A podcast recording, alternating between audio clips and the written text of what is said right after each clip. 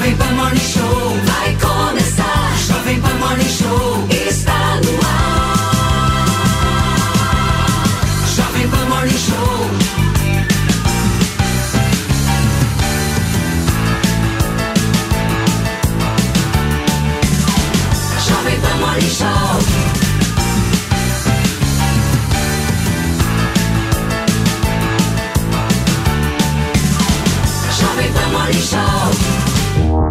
Fala, minha excelência! Bom dia, uma ótima sexta-feira para vocês que nos acompanham ao vivo aqui na programação da Jovem Pan. Pedindo licença para entrar na sua casa e no seu carro agora, porque a gente já vai começar o morning com informações de momento e muita, mas muita apuração de mais um dia da guerra entre Israel e o grupo terrorista Hamas.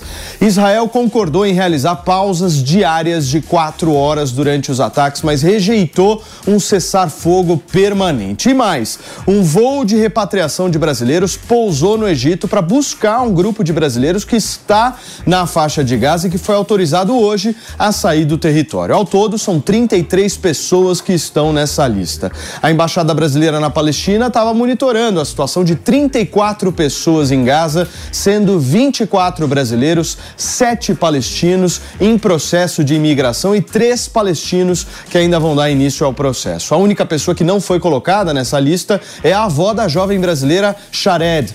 A idosa tem cidadania palestina e ainda vai dar início ao processo de imigração para o Brasil. São apurações feitas pelo nosso time, representado pela nossa queridíssima amiga Elaine Keller, mais conhecida pelo nosso time como a falda deste. Minha querida Elaine, quando é que esses brasileiros chegam no Brasil? Bom dia. A expectativa é que eles cheguem domingo e o presidente Lula e a primeira-dama Janja possivelmente estarão no aeroporto para recebê-los, recepcioná-los. E eu sou tão fã da audiência que eu trouxe o próprio Doron para o programa. Olha aí. Você vê? Tudo bem, Doron? Não dá nem pra brigar, né? O Doron é delegado, hein? Paz e amor, no war, no war. Para quem tá no rádio, o delegado Palumbo está sentado aqui no sofá do Morning Show, junto com o Mano Ferreira, Nelson Kobayashi, Miriam Spritzer. Eu quero repercutir essa informação que a Elaine Keller trouxe. Mano, começa você. Finalmente, né? Depois de uma grande novela, os brasileiros na expectativa da liberação para poderem ser repatriados com seus familiares. Vale esclarecer, né? Esses palestinos que vêm junto são basicamente parentes de é, brasileiros com dupla cidadania, brasileiros de ascendência palestina, né? Então estão vindo é, recompor suas famílias no Brasil. E foi uma longa novela, nós acompanhamos aqui.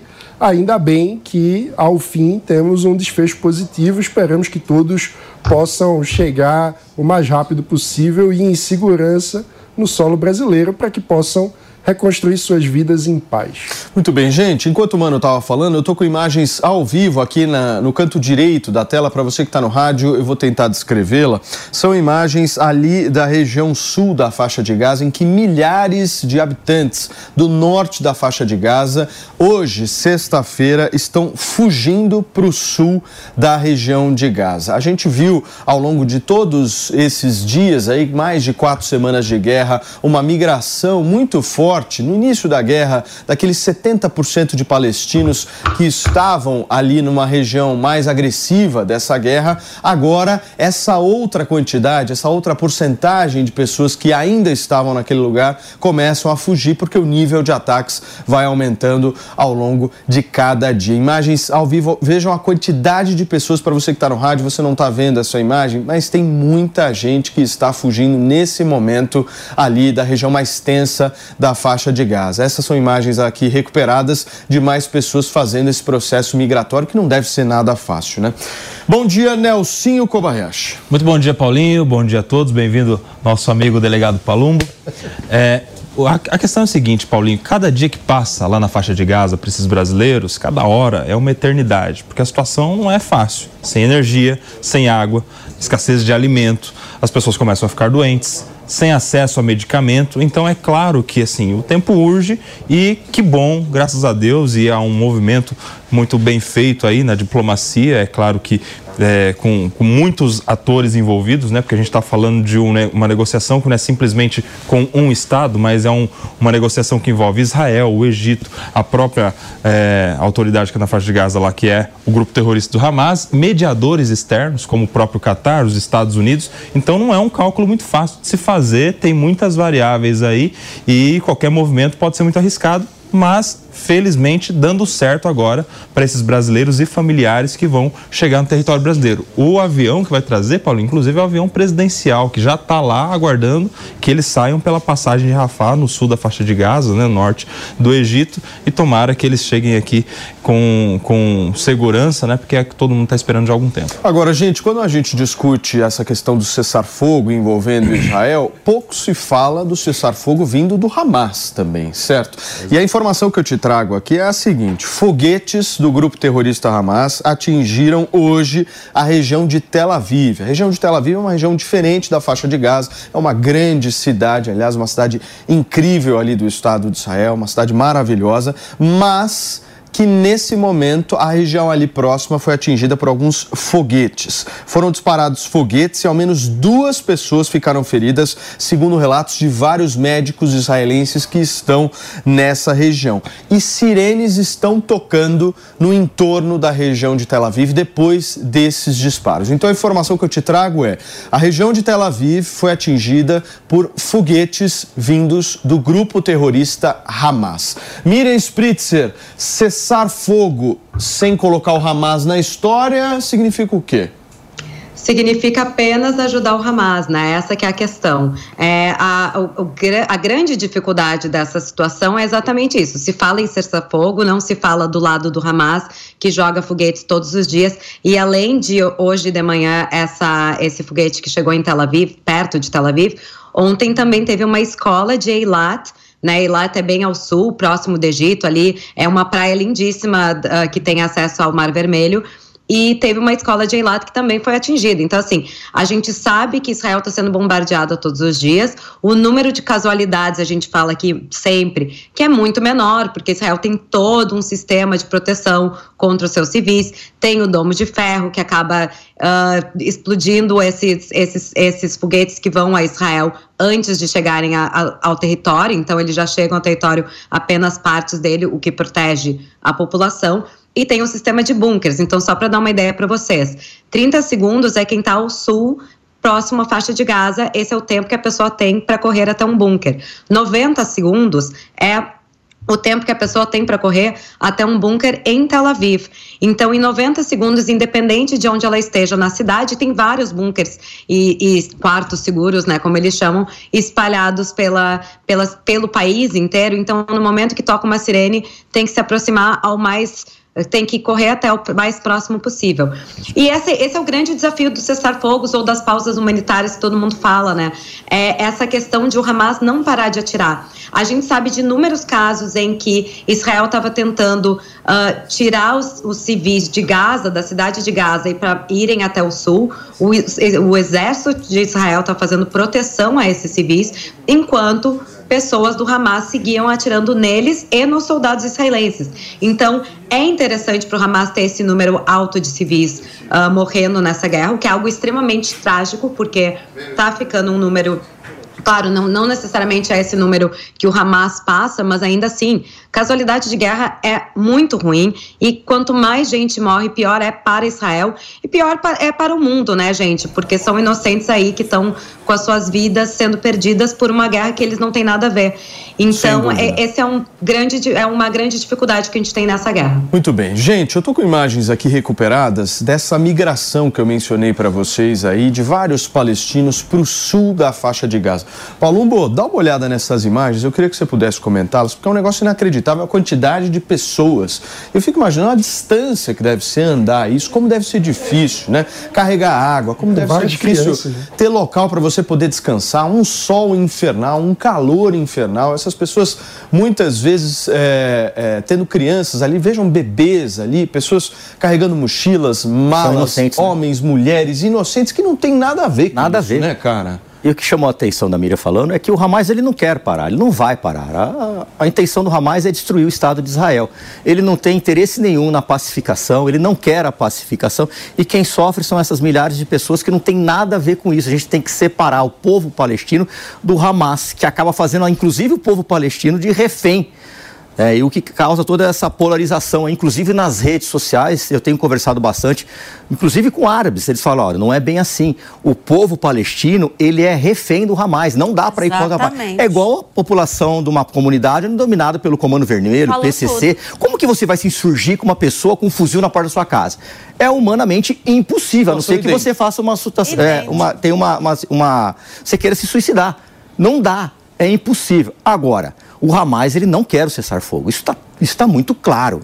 Ele não vai cessar. Enquanto tiver munição, enquanto tiver dinheiro, enquanto tiver alguém bancando, ele vai atacar foguetes o tempo todo. Pediu, Elaine? É, não, só complementando o que disse o doutor é, Palumbo, já ia chamar de Doron. É, você gostou do Doron, Miriam? Adorei. É? Adorei, tá igual. Sextou, né? Trouxemos ele. Tô gordo igual. É, não, ele não é gordo, ele é forte. Fala do ele, tá, ele Eu sou gordo. No, no não, fala do cada episódio, o Doron pega alguém. Hein? É, isso aí. O nosso, o nosso Doron tem mais cabelo que o Doron do Fausto. É, é verdade. É verdade. É verdade, é verdade. Lembrado.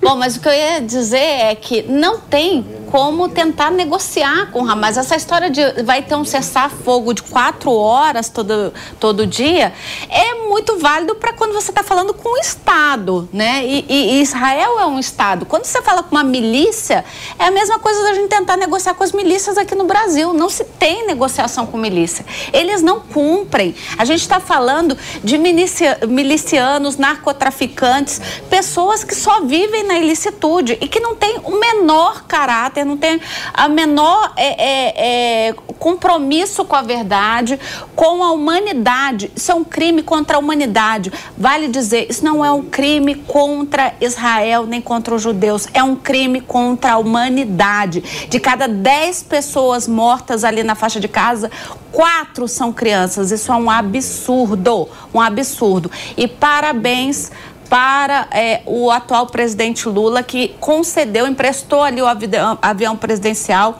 É, Mauro Vieira, né, o Itamaraty fez todo o esforço para trazer esses brasileiros remanescentes aí.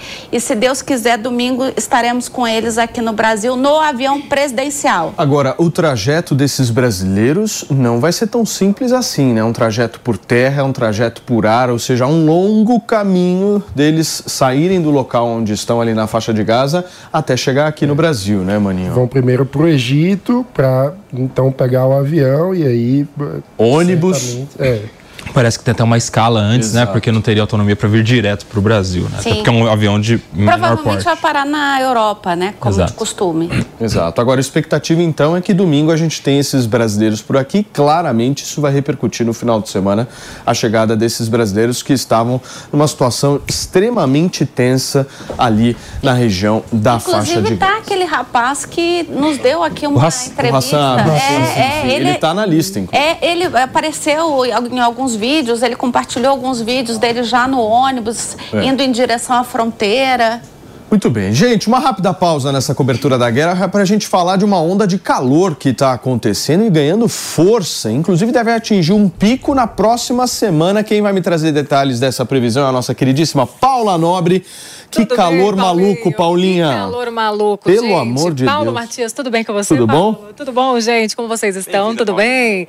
Vamos sim falar sobre essa onda de calor, né? Que nós estamos passando desde o último dia 8 de novembro. Começou dia 8, vai até o próximo dia 15, inclusive, próxima semana com temperaturas recordes, gente. Tá Máxima Tá quente, não só aqui em São Paulo, né? Até à noite tá calor. Exatamente. Não, tava 29 à noite, é isso? Isso, de noite a gente tá tendo temperatura tranquilo, tranquilo tá, tá suave, né? Tá suave. E pode piorar, gente. Na próxima semana a gente pode registrar recorde de temperatura máxima chegando aos 36, 37 graus. A maior temperatura esse ano registrada foi de 36,5 graus e a tendência é que isso suba durante as próximas semanas. E tudo isso acontece por causa de um sistema de alta pressão atmosférica. Esse sistema de alta pressão está fazendo com que a gente a gente se sinta nessa chaleira mesmo que a gente está se sentindo.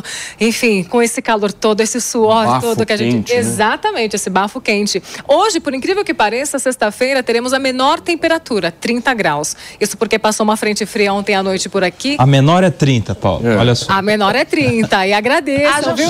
Agora, ô, Haja chope. Esses relógios que estão na rua, o Paulo talvez possa responder isso melhor. Esses relógios estão na rua, esses dias eu tava passando numa avenida e eu vi lá 48 graus. É. Igual de carro, né? Eu acho É que o relógio não tá. É, ele é igual de Tá carro. bem. O que é importante a gente prestar atenção, né? Não sou eu que tô.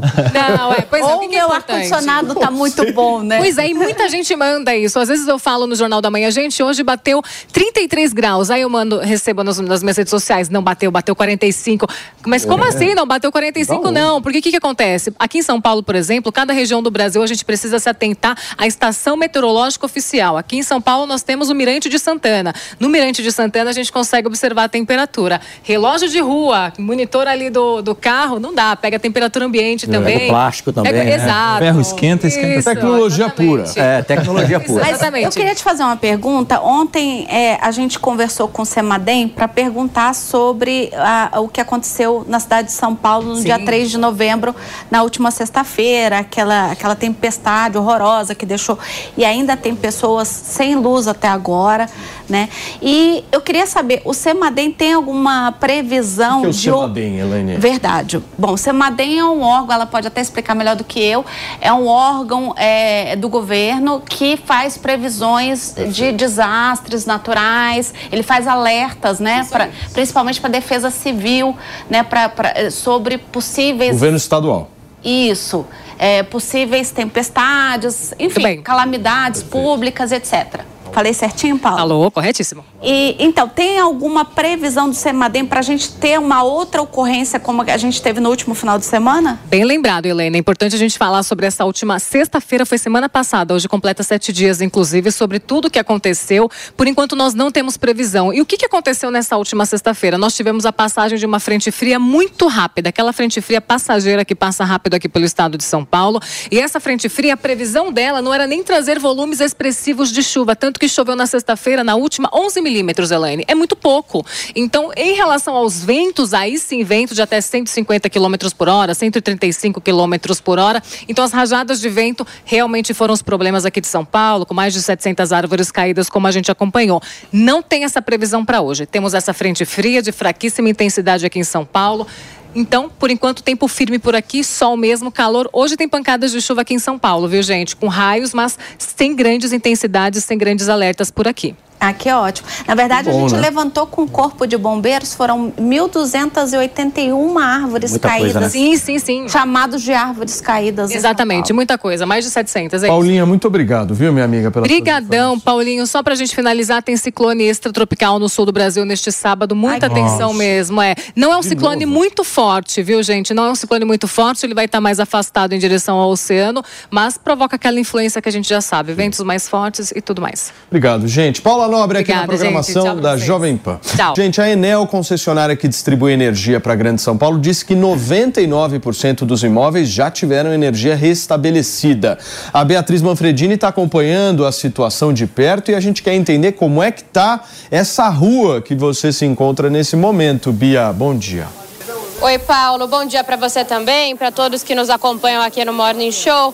Essa rua, como disseram os próprios moradores aqui para mim, está comemorando o aniversário de uma semana sem luz. Essa é a situação no momento aqui na região do Morumbi. A gente fala da rua Ministro Guimarães com a rua Raul Teles Ruge. As duas estão sem luz desde sexta-feira passada, naquele dia do apagão. A gente conversa com a Enel e a resposta é exatamente essa que você me disse, que 99% é, dos estabelecimentos, dos imóveis já tem energia retomada, mas para quem está nesse 1%, a situação é complicadíssima, né? E aqui a gente consegue ver, tem um monte de morador aqui, ó, eles estão reunidos desde o início da manhã, quando a gente chegou, para contar essa situação. Montaram até uma mesinha pra gente ali, Paulo, com café, com água, não só pra gente, para os trabalhadores que estão aqui também. Vou contar depois, eu já até comi um pãozinho por aqui, porque eles estão tentando levar com bom humor uma situação complicadíssima, né, Adriano? Você mora aqui na rua, qual que é a situação?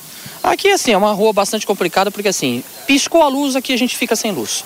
É, volta energia pra, por volta de 4 horas para todo mundo, a gente fica literalmente 26 horas aqui sem luz. Mas assim, agora, parabéns a Enel, né? Bateu o recorde total. Uma semana sem luz. Aí eu faço uma pergunta: será que o presidente da Enel, a diretoria da Enel está sem luz? Ou se foi prioridade para eles atender? Porque isso aqui é um completo descaso. O, o, caso, por exemplo, dos protocolos que a gente conversou é, é, insano. Quer dizer, você abre um protocolo, esse protocolo não existe no sistema da Enel. Eu printei as telas. Esse protocolo gera outro quatro, os outros quatro, três ou quatro protocolos, e esses protocolos são finalizados, atendidos. Por quê? Porque tem multa, porque precisa mostrar o 99,9%. Né? Eu acho engraçado. Eu convido o prefeito, o governador, o, a diretoria da Enel, vem, vem ver esse famoso 0,1% que é mentiroso de vocês. 0,1%, vocês, vocês abrem protocolos, a, a, vocês inflam os protocolos para finalizar os protocolos para atender meta. Isso é um absurdo. O descaso com o povo brasileiro, o descaso com o consumidor brasileiro. É um, uma, uma, coisa insana. Então venham aqui trabalhar. Está aqui um café da manhã para vocês aqui. Só um detalhe, está sem gelo porque a gente não tem luz. Mas venham aqui, vem tomar um café com a gente aqui. A gente faz questão de vocês virem tomar um café aqui e ver é, isso aqui à noite, mas não vem agora.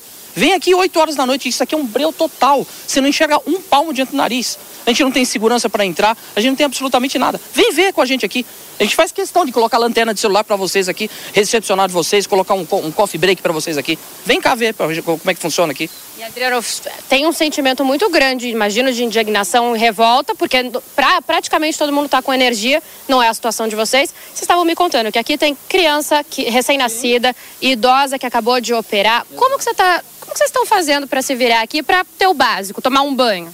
Sim, a gente, a gente conta com a solidariedade do, do pessoal do bairro aqui, dos amigos, é, dos conhecidos. A gente está tomando banho na casa de conhecidos. A gente carrega o powerbank na, na empresa onde a gente trabalha para depois carregar à noite. E assim, a gente para entrar em casa, a gente conta com a sorte e com Deus, que nunca nos abandona.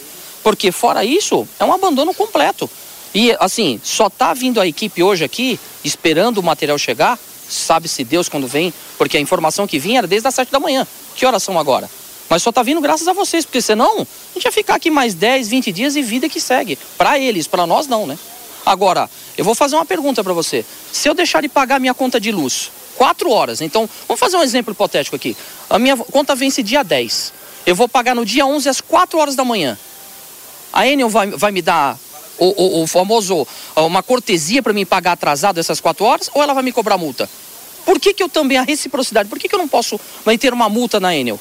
Como é que funciona dessa forma? É uma concessão em tudo na vida da gente, a gente tem mais de uma possibilidade. Não estou contente, por exemplo, com a Viva, vou para TIM, vou para Claro. E se eu não estou contente com a Enel, vou para onde? Perfeito, Adriano. Obrigada pelo relato. Não só do Adriano, Paulo, essa situação, então, de todos mais, né? Porque teve gente que teve que tinha compra todo o pessoal A gente perdeu o áudio aqui da Beatriz Manfredini, gente, mas uma, uma realidade nessa história toda que não deveria ser assim, né? Mas infelizmente é assim que procede. A Bia entra ao vivo em alguma rua da cidade de São Paulo e imediatamente depois, à tarde, os caras vão lá. Surge alguém. E mandam. Milagrosamente. Ou seja, é sempre assim. É, é, triste ter que ser assim, né? É péssimo ter que ser assim, porque a gente nem precisava estar tá fazendo esse trabalho. Mas é um trabalho que é necessário, porque a Bia vai lá, mostra a situação. Obviamente, isso tem um impacto absurdo na vida dessas pessoas que a gente mostrou. Aí a Enel vai lá e se mexe nessa história. É. E é uma história complicada, essa história das árvores, da, ele, da eletricidade, porque existem dois tipos de poda, né, Paulo? Mo, diferente. Aquela poda que você não precisa do auxílio da Enel, que é aquela poda mais de, de, sem de os fios, né? prevenção, sem os fios. Agora, quando a árvore está no emaranhado da fiação elétrica, necessariamente a prefeitura tem que esperar a Enel para a via fazer, porque os e técnicos tá uma porcaria, da viu, a Enel? não conseguem e nem têm a capacidade para mexer na fiação elétrica. Então é um verdadeiro caos essa história, é uma história que o Brasil vai ter que discutir, a cidade de São Paulo vai ter que discutir, porque não dá mais para a gente ficar com essa realidade. Ou seja, cai uma chuva, árvores jogadas para tudo quanto é lado, fiação elétrica, pessoas sem energia. E assim, uma semana sem energia elétrica, isso é um tapa na cara de quem paga imposto. Né? Uma semana sem Muito energia. esculacho. Aqui não há faixa de Gaza, meu amigo. Tá aqui é a de São cidade de. São Paulo, aqui não tem guerra, aqui a situação é outra. Uma semana sem energia elétrica. Imagina o transtorno na vida dessas pessoas. Assim, é um negócio que não dá pra gente pensar como é que fica. Às vezes a gente. O mano perdeu o celular esses dias, falou pra mim, Paulo, pô, não, meu, senti uma falta do celular. Você imagina uma semana você não conseguir energia pra carregar um celular? Pelo amor de Deus. A gente entrevistou uma pessoa é, que vai, inclusive, rodar no linha de frente do final de semana e o delegado Palumba até estava junto. Ele passou é, é, até, até ontem eles estavam sem energia. É uma galeria na Rua Tutóia, que é uma das principais Prejuízo, né? Elaine? ruas de São. Paulo. E um prejuízo, ele estava contando pra gente, ele tem uma clínica de estética. Eles fizeram um investimento pro Black Friday, né? Agora, no final do mês. F- Compraram um monte de, de, de fármacos, né? Aqueles medicamentos ali que as médicas usam nessas clínicas de estética. Perderam tudo por conta do- dos frigoríficos ali desligados, né? Então, é um absurdo que a gente ainda tem prejuízo da própria atividade econômica da cidade de São Paulo, né? Nelsinho em seguida, mano. E tem um detalhe, né, Paulinho? Porque isso daí não é falta de dinheiro. Porque a imprensa noticiou há pouco que estava vendo o lucro da Enel declarado no ano passado, lucro, hein? Não é faturamento, é lucro, é o que sobra. de- Rendeu 1,4 bilhão. Ou seja, se quisesse ter pessoal, eh, investimento, tecnologia, estrutura, daria para essas pessoas. Não é possível que, numa situação caótica como essa, em uma semana sem energia, não tenha ali um posto de atendimento da Enel pessoal. Ou seja, coloca funcionário ali para falar com todo mundo. Não é possível que as pessoas tenham que, tenham que ficar entrando na internet para ver protocolo, conversando com um robô no telefone, sem informação. Porque você pode arranjar a desculpa que for para falar, ah, foi uma tempestade imprevista, a gente não estava esperando que fosse cair tanta energia assim. Agora, não tem desculpa para o mau atendimento. Não tem desculpa para não responder alguém que está precisando. Uma semana disso. depois. Não tem. Uma Essa semana. pessoa é que nós-. Imediatamente. A Câmara Municipal de São Paulo abriu o CPI, né? Sim. Não, Mais essa do que pessoa que, nós tardia, né? conversamos, ela disse que ela- eles fizeram 50 chamados na Enel e até agora nenhum. E assim, eles mandaram a primeira pessoa para atender eles na terça-feira, ou seja, o incidente foi na, na sexta, só na terça-feira apareceu a primeira pessoa para entender o que estava acontecendo. Agora, por exemplo, você vai para os Estados Unidos, né, Mi? Eu já tive a oportunidade de ver isso de perto. Os Estados Unidos tratam as suas árvores de uma forma completamente diferente da gente. Tem uma Bíblia nos governos, nas prefeituras, que é uma Bíblia que decifra plenamente todas as árvores, todas as unidades arbóreas de cada rua, a situação, a quantidade de tempo de cada uma dessas árvores, se essas árvores foram podadas, se não foram podadas, ou seja, o tratamento é um tratamento completamente diferente e essa história toda passa necessariamente pela prevenção, né, Mi? Com certeza. E outra coisa, vocês estão falando, eu estou me lembrando muito da época do furacão Sandy. Eu não sei se vocês lembram que a cidade de Nova York, a Conerison, né, que é a empresa de energia elétrica aqui de Nova York, ela é privada também. E o que aconteceu foi que, te- em função do furacão, teve uma explosão em um dos geradores da Coned. E aí, metade da cidade, da rua 39 para baixo, ficou sem energia elétrica por tipo uma semana também. E eu acho que o pior, o que, que acontece? É a falta de comunicação. Porque d- nesse caso com a Conerison e dentro da- da- das regras da prefeitura, eles avisavam a cada cinco horas a previsão de quando ia ser resolvido o problema. Então, houve uma organização da cidade também de sim. Teve um desastre ambiental, não tem o que fazer, né? Teve metrôs que até hoje, nós estamos falando aí 10 anos depois, até hoje eles têm problemas de, de, de conexão, enfim, que não estão funcionando 100% de novo. No entanto, houve uma comunicação com a população. Então, claro que houve essa revolta, claro que houve essa frustração. Eu, no caso, estava numa parte da cidade que tinha energia elétrica, então os vizinhos e todo mundo, a gente abria a porta para as pessoas virem carregar seus celulares, né? Às vezes até usar o chuveiro, essas coisas. Eu recebi muita gente em casa nessa época exatamente por isso. E a gente sabia que a previsão era em tantos dias vai ser consertado, a partir de tal dia tais quadras vão ter luz. Então, havia uma troca e uma comunicação muito aberta com o público, o que de certa forma acabava gerenciando aí essa frustração e essa raiva, né, que o pessoal fica. Sim. Olha só, gente, só adivinhem isso que eu vou falar agora. A Beatriz entrou agora há pouco lá de uma rua aqui na cidade de São Paulo, os moradores estavam absolutamente revoltados. E aí o que aconteceu? Chegou aí, né? Acaba de chegar um carro da Enel e nós vamos direto para a rua para verificar. Beatriz Manfredini, agora a Enel baixou aí. Acho que a Bia tá com um probleminha no áudio, mas vejam só. Não, mas olha, olha só, aí, ó. um carro só, de novo, né? Que nem essa O carrinho semana. vai resolver. Ver se vai resolver também, vai né? resolver. Vai ligar na bateria do Para você que sintonizou nesse momento aqui na programação da Jovem Pan, a gente está numa rua aqui da cidade de São Paulo que tem um emaranhado de fios, árvores caídas e está sem energia elétrica há uma semana. A Beatriz Manfredini, nossa repórter, tinha entrado ao vivo agora há pouco para atualizar a situação ali dos moradores. Há uma revolta generalizada na rua e aí logo depois o carro da Enel acaba de chegar lá. Eles estão verificando alguma coisa que a gente não sabe. Daqui a pouquinho a Bia vai entrar ao vivo aqui para tentar decifrar essa imagem para a gente e o que está rolando em mais essa rua na cidade de São Paulo. Lembrando que a Enel disse que 1% desta demanda toda ainda não foi solucionada. Só que números, meu querido Mano Como é que Ferreira, prova isso aí? números, Né? É. 1% Quero- como é que prova? de um milhão é uma coisa. 1% de mil é outra. Vocês. E concordam? outra, fonte. Enel. são pa- é, quem é a fonte? A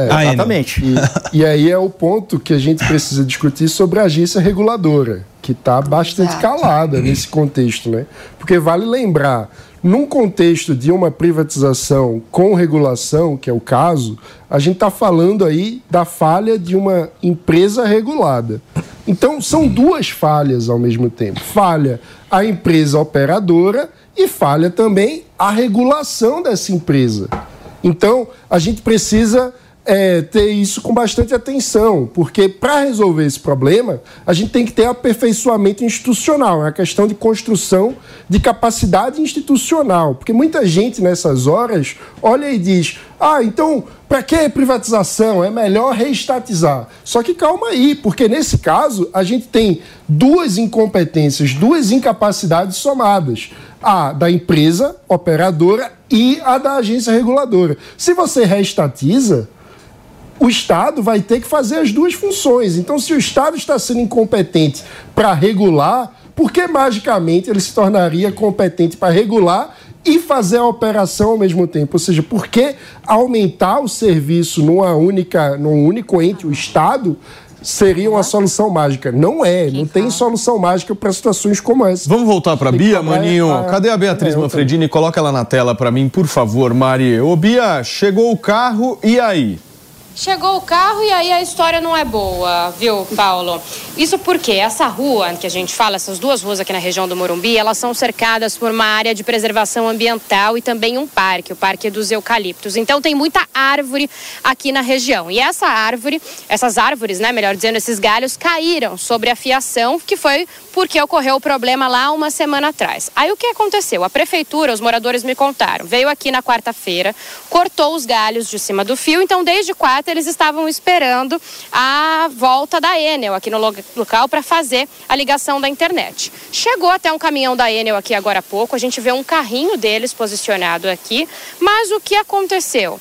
A Enel disse que esse carro que foi enviado para cá é um carro para fazer poda, ou seja, para retirar os fios, o que não é mais necessário, uma vez que a prefeitura já fez isso. O carro que eles tinham que enviar era um carro com cabos específicos para fazer a ligação da energia de volta. Eles não enviaram esse carro. Então, o que aconteceu? O caminhão chegou aqui por volta das 9h20 da manhã e foi embora agora. Sobrou só esse carrinho que a gente mostrou para vocês. E agora os moradores estão aguardando mais uma vez o envio de outra equipe, aí sim a equipe certa com o cabo para poder ligar essa energia elétrica de novo. Eles disseram que isso já aconteceu no meio da semana, já tinham enviado a equipe errada para cá e agora mais uma vez uma semana depois. E aí gera um medo aqui na população, né, Paulo? Porque o carro chegou, uma, teve uma esperança e aí o carro foi embora e eles não confiam mais e não sabem se a Enel volta ou quando volta. É o carrinho da esperança, Beatriz Manfredini. Quem sabe aí o carrinho não vai fazer algum efeito nessa história toda, mas a gente vai continuar aqui acompanhando e cobrando essa história,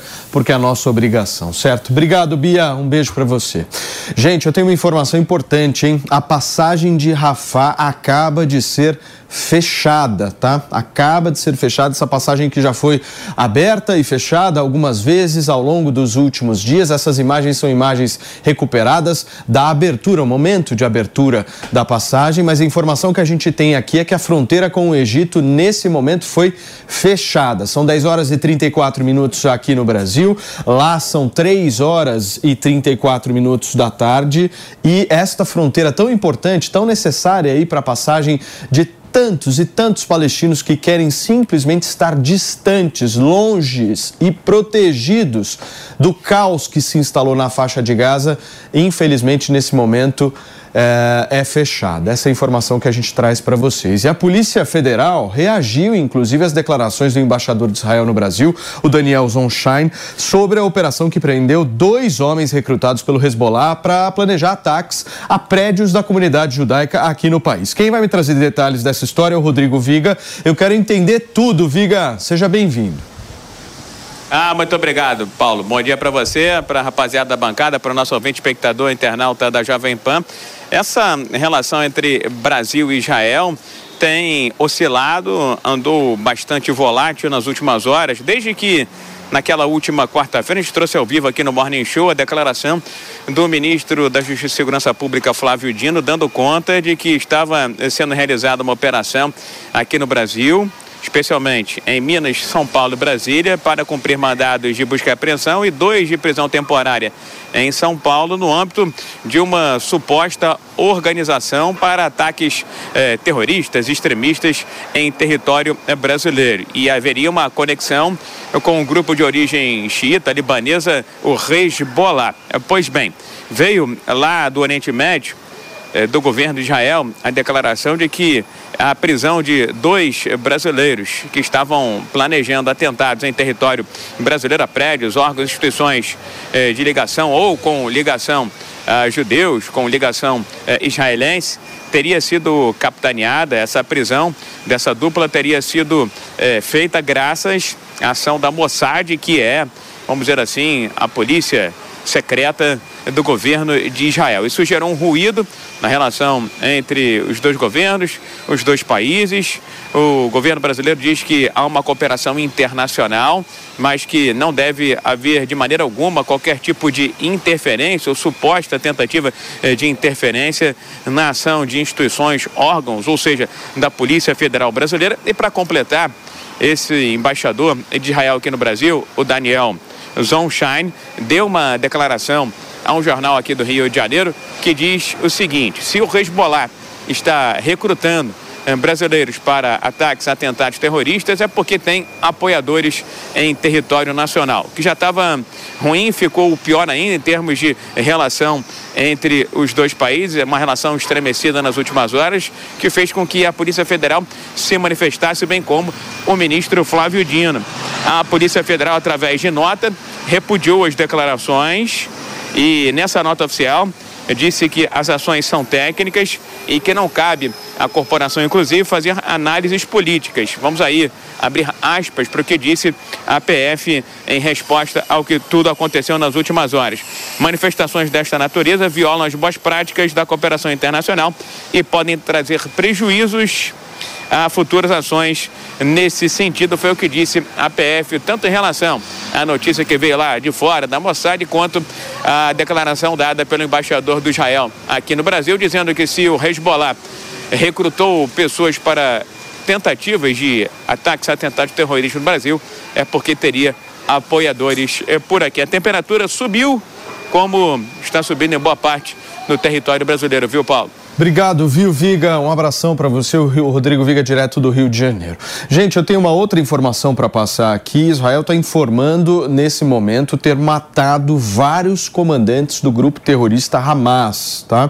Eles estão informando, inclusive, que na madrugada de sexta-feira comandou um ataque significativo, intenso, bombardeios terrestres que viabilizaram a morte de vários comandantes desse grupo terrorista que promoveram inclusive, os atentados de 7 de outubro. Ou seja, quem promoveu o 7 de outubro, segundo Israel, está nesse momento morto. Como é que você vê essa informação, Ariel? É, bom dia a todos, muito obrigado, bom dia a todos. É, Israel tá, é, fez um, um, uma documentação muito, uh, muito bem preparada, com observações, com relatos, com testemunhos de todos que entraram no dia 7 e praticaram aquele massacre contra a população civil israelense. E sim, está indo atrás de cada um deles. É, o fato é que Israel já está dentro da faixa de Gaza, está muito próximo dos, dos locais é, das lideranças palestinas, já avançou bastante. É, e isso era o esperado. Esse daí foi o. Foi, aliás, foi o que foi declarado por Israel desde o dia, uh, do dia seguinte que aconteceram esses atentados em Israel. Agora, e essa, esse fechamento da passagem de Rafah? É, é uma que preocupa, né? Sim, preocupa muito. É uma lástima, porque a gente, a gente espera que as pessoas possam se proteger. É, os corredores humanitários que foram solicitados estão sendo abertos diariamente com proteção do exército de Israel, é, infelizmente sendo atacados pelos terroristas do Hamas. É, acabaram de surgir vários vídeos é, de pessoas, de palestinos, tentando uh, evacuar com bandeirinhas brancas, com panos brancos nas mãos e sendo atacados pelos terroristas do Hamas. Ou seja, eles não querem que essas pessoas evacuem. Né?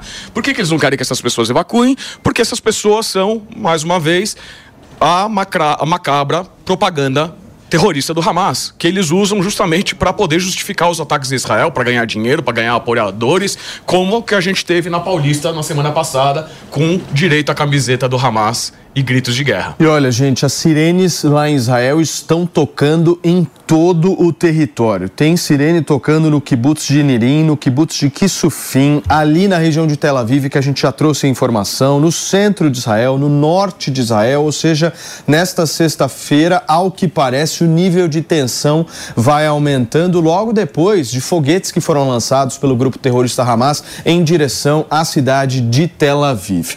Palumbo, como é que você vê principalmente nesse momento, a questão humanitária com o fechamento dessa passagem? Foi o que nosso colega comentarista acabou de, de comentar aqui, né? O Hamas, se sair o povo palestino, eles vão ficar desguarnecidos. E aí eles não vão aguentar literalmente as forças de Israel. Então eles querem esse povo lá, eles não querem deixar sair justamente para servir de escudo. Olha, olha o que o Israel está fazendo, está matando nossas crianças, está matando os inocentes. Não, são eles que não querem que esse povo saia de lá, que não tem nada a ver com essa guerra. Aliás, eles não querem essa guerra e são reféns do Hamas. Então, se eles saírem de lá, qual vai ser o escudo do Hamas? Nenhum absolutamente nenhum. Não é interessante para essa organização terrorista que o povo palestino saia de lá para que a guerra cesse. Agora, Ariel, e essa pausa de quatro horas aí? É, ela funciona de alguma forma? Ela tem funcionado, ela tem funcionado. Eu tenho recebido vários vídeos, relatos de que tem muitas pessoas evacuando. Uh, mas é o que o nosso amigo acabou de falar: eles bloqueiam. Eles bloqueiam. No início eles bloqueavam com, com carros, com caminhões. Agora eles estão bloqueando com armas. Né? Tem relatos de, de palestinos na faixa de Gaza que dizem que se eh, saírem das suas casas, que se tentarem evacuar, vão ser assassinados. Vídeos já surgindo com tiros, né? As pessoas tentando evacuar e elas sendo bloqueadas bloqueadas por tiros. Porque é isso, essa é a propaganda deles, eles desejam isso, né? E, e, aí, e, aí, e você vê tanto tempo, já passou mais de um mês desse conflito e o Hamas continua lançando mísseis contra Israel. Você acabou de falar, ca, caíram os mísseis em Tel Aviv. Porque o sistema Iron Dome Dois é um sistema. Hã? Dois foguetes. Dois foguetes. É um sistema Iron Dome, ele é muito efetivo, mas ele não é 100%. E tem duas pessoas feridas em plena Tel Aviv mais de um mês depois do começo da guerra, eles Agora, lançando. Elaine, eu quero saber e os brasileiros nessa história? Porque tô... você trouxe essa informação Exato. tão importante e essa outra informação da passagem fechada pode comprometer a eu saída dos brasileiros. nesse minuto aqui buscando informação uh, com, com as nossas fontes no governo para saber se deu tempo dos brasileiros passarem ali pelo portão para o Egito. Assim que, que eu tiver alguma notícia, eu trago para vocês. Agora, preocupante, hein, mano, essa situação. Extremamente preocupante preocupante. Muito preocupante e mostra a assimetria moral que tem nesse conflito, né? Porque de um lado nós temos um Estado democrático que pode ter diversos defeitos, como aliás todas as democracias têm. Nenhum país é perfeito, nenhuma democracia é perfeita, mas segue regras, segue normas, tem ética, tem o um mínimo de respeito à vida humana. Do outro lado, nós temos terroristas, terroristas que atacam todos os pilares que constroem a civilização. São terroristas que colocaram bebês no forno há uma semana, há um mês. São terroristas que arrancaram olhos de pais na frente dos filhos. Ou seja, não há limites para as atrocidades. É, é esse o conflito que está em jogo. Então, para quem coloca um bebê no forno, o que é matar um civil que tenta fugir da sua casa? Né? É, é, é esse o padrão moral é, desses fanáticos que Israel está tendo que combater. Então, é, é, o tipo de situação que é um desastre humano, que gera sempre um dilema. Então, quando as pessoas dizem, ah, Israel precisa parar de atacar um alvo específico porque vão ter baixas civis, a escolha sendo feita aí não é entre atacar e ter perda de civis e não atacar e ficar tudo bem. Não, ah, se você não ataca, os terroristas continuam agindo.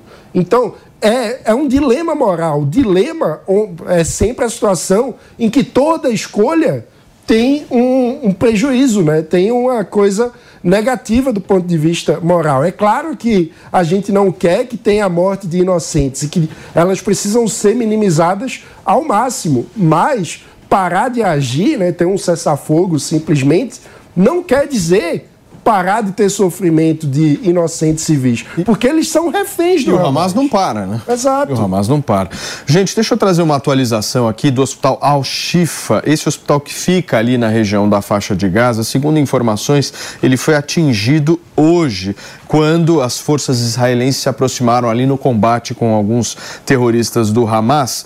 E só para vocês entenderem, o combate ele acontece a menos de um quilômetro de distância do hospital. Então vocês imaginam isso? Você está num hospital e a menos de um quilômetro tem uma série de bombardeios, enfrentamento, enfim, entre terroristas e os soldados do Hamas acontecendo. E, infelizmente houve uh, uma explosão próxima, bem próxima, que atingiu uh, uma parte ali do hospital ao Chifa, ali na região da faixa de Gaza. Informação que a gente traz agora. Nelson. O Paulinho estava pensando aqui o que fez essa fronteira ser fechada, né? Qual foi a razão que levou a essa decisão? E aí pensando nos últimos dias, nos, nos outros dias que a fronteira também fechou. A gente teve aquele episódio em que a fronteira foi fechada é, em razão do ataque a uma ambulância que teriam dito que isso seria um motivo para para eles fecharem a fronteira, porque civis teriam morrido, enfim. Depois se chegou a informação, inclusive, de que aquela ambulância estava sendo utilizada pelo grupo terrorista, né, para transportar não doentes, mas sim é, material, é, coisas que eles usam. Depois a gente teve uma, uma, uma, um fechamento também por questões de segurança. E aí, genericamente, sem a gente saber exatamente quais questões seriam essas, se teriam infiltrados ou não. E agora, novamente, a fronteira fechada. E por que será. E em especial com essa angústia que a gente tem agora, justamente na, na, na informação de que os brasileiros estavam em vias de passar para o Egito e virem para o Brasil. Tomara que tenha dado tempo deles saírem. Né? Gente, estou com imagens ao vivo ali da faixa de Gaza, vista de Israel. Vejam a quantidade de bombardeios e de fumaça que a gente registra nessas imagens ao vivo. Agora são 3 horas e 48 minutos da tarde lá na região da faixa de Gaza e o que se vê é uma destruição completa, uma quantidade de fumaças absurda e tudo indica que hoje a gente tem aí uma quantidade significativa de bombardeios acontecendo ao longo de toda a madrugada ali em Israel. Mi, você me pediu, você quer falar sobre a, o fechamento da, da passagem, né? É, na verdade, o Nelson até comentou muito do que eu ia falar. É, o Egito tem fechado a fronteira inúmeras vezes por questões de segurança. Eles falam exatamente isso, porque o Egito tem muito medo que venham para o seu território infiltrados de grupos terroristas. Tem que lembrar um detalhe sobre a faixa de Gaza, gente. A gente fala muito do Hamas aqui, mas o Hamas não é o único grupo terrorista que está presente na faixa de Gaza. E, como qualquer grupo terrorista, eles não são, não são organizados e corretos como exércitos e como estados. Eles se infiltram. Essa história da, da da ambulância, exatamente um dos exemplos. Tinham ali, se eu não me engano, acho que o Ariel até pode confirmar esse número, eram seis terroristas do Hamas que estavam envolvidos nesses ataques do, do 7 de outubro, inclusive. Então, é muito difícil conseguir filtrar quem é do grupo, quem é inocente, quem quem realmente tem que passar, quem realmente vai seguir adiante para outro lugar, quem vai ficar no Egito. E o Egito não, o Egito conseguiu, aliás, o Egito tem uma, uma, um blockage, né, um bloqueio com Gaza ainda muito mais rigoroso do que Israel sempre teve. Então, sempre foi esse, essa questão de segurança para o Egito sempre foi uma grande prioridade, porque eles não querem de forma alguma esses grupos terroristas dentro do seu território. Muito bem, gente, são 10 horas e 49 minutos e o brasileiro Hassan Rabi, que inclusive estava lá na faixa de Gaza, está na lista dos brasileiros autorizados a deixar a região e vai poder voltar ao Brasil com a esposa e duas filhas pequenas. No trajeto a caminho da fronteira, dentro do ônibus, ele gravou um vídeo e a gente vai acompanhar agora. Gente, recolhemos todo mundo, já estamos do ônibus, a gente estava no grupo do Canhunes e a gente está indo agora para fronteira do Rafa. Espero que a gente consiga viajar hoje. Chance muito grande. Talvez vai ter dificuldade, mas espero que não aconteça isso. E a gente já está indo agora na fronteira. E olha, em seu perfil no Instagram, o Hassan publicou um outro vídeo no qual aparece emocionado ao se despedir da mãe e das irmãs antes de seguir para a passagem de Rafah. Na legenda ele escreveu assim, gente, abre aspas, mais difícil na minha vida é deixar minha mãe e duas irmãs e ir viajar. Eles estão sem condições de vida. Espero essa segunda lista de familiares sair como prometeu o presidente da República e aí ele postou esse vídeo emocionante nas redes sociais dele. E o Congresso Nacional aprovou na última terça-feira a Lei Orgânica Nacional das PMs e dos Corpos de Bombeiros. O texto atualiza a legislação nacional sobre o tema. atual, gente, é de 1969 editada na época da ditadura militar. Agora, o presidente Lula analisará se sanciona ou se veta esse texto. De acordo com o próprio relator, o líder do PT no Senado, Fabiano Contarato, pelo menos três pontos polêmicos que podem sim ser alvos de veto. E agora a gente vai pedir ajuda de quem? Do nosso Doron, certo, Elaine Keller? É isso. O delegado Paulo, para explicar um pouquinho o que, que, muda nesses pontos da lei, Paulo. Olha, o, o, que, o que se pretende fazer é, é a padronização. Não se tem padronização. Tanto da Polícia Militar quanto da Polícia Civil, cada estado faz do jeito que quer e como quer. E a questão salarial também é o que pega bastante. O que mata o policial, além dos confrontos, além dos bicos nas folgas, é o salário. O policial em todos os estados, e São Paulo não é diferente, apesar do pequeno aumento que houve, ele vive de bico. Ele sai do seu plantão de 12 horas, que é um plantão extremamente pesado, não é fácil, e já vai direto para o bico. E lá ele fica mais 8 horas, mais 10 horas, mais 12 horas, ininterruptamente. Então vocês imaginem como fica a cabeça desse policial como fica o psicológico desse policial? Eu já deixei de aniversário de meu filho de dois anos, porque estava de plantão. E não tem conversa na polícia. Na polícia não é igual a iniciativa privada, que você simplesmente apresenta qualquer atestado lá e eles aceitam. Na polícia, várias vezes eu estava em Ribeirão Preto, 330 quilômetros de, de São Paulo, e fui acionado pelo meu diretor: volta que vamos ter operação. E não tem conversa, tem que voltar. Ah, mas e você não voltar? Se não voltar, tem, existe a famosa ripa. O que é a ripa? Eles pegam lá um palmo assim de onde você mora e te joga para trabalhar numa outra localidade, quilômetros e quilômetros de distância. É muito complicado o sistema policial. Tanto na polícia civil, científica, polícia penal, que ninguém fala absolutamente nada, e na militar, é muito pior. É muito pior. Eu fui fazer certa vez um, um curso de operações especiais, tinha que descer uma, uma corda de, de rapel. Eu não sei se vocês sabem, mas os praça não sentam na mesma mesa que o oficial. Eu achei, achei estranho isso. Eu falei assim, como assim? Eu vou almoçar com meus tira. Eles salvam a minha vida, eu salvo a vida deles. Eu não aceito essa divisão. E não aceitei mesmo e fui comer com meus tiras. E tem delegado também que não quer muita proximidade com o investigador. Quem perde com isso? A população. Fora o que poucas pessoas têm coragem de falar, mas eu vou falar aqui. Existe sim uma rixa entre as polícias. Entre e já as... não é de hoje. E já não é de hoje. É por isso que eu acho que o Tarcísio está fazendo um bom trabalho. Mas o aumento foi uma coisa desastrosa. Foi bom, mas você não pode ter dois filhos e dar um presente bom para um e o outro um mediano. E para o terceiro, que é a Polícia Penal, não dá absolutamente nada. Então fica muito complicado. E agora, com essa padronização, eu espero que o presidente Lula não vete, a gente vai poder ter uma harmonização, inclusive em matéria salarial. Eu sei que tem estados que, que não conseguem. Eu acho que Vamos ver, se ele é quer, veto. vamos ver se ele quer lidar a segurança de maneira eficiente, séria, porque dinheiro tem.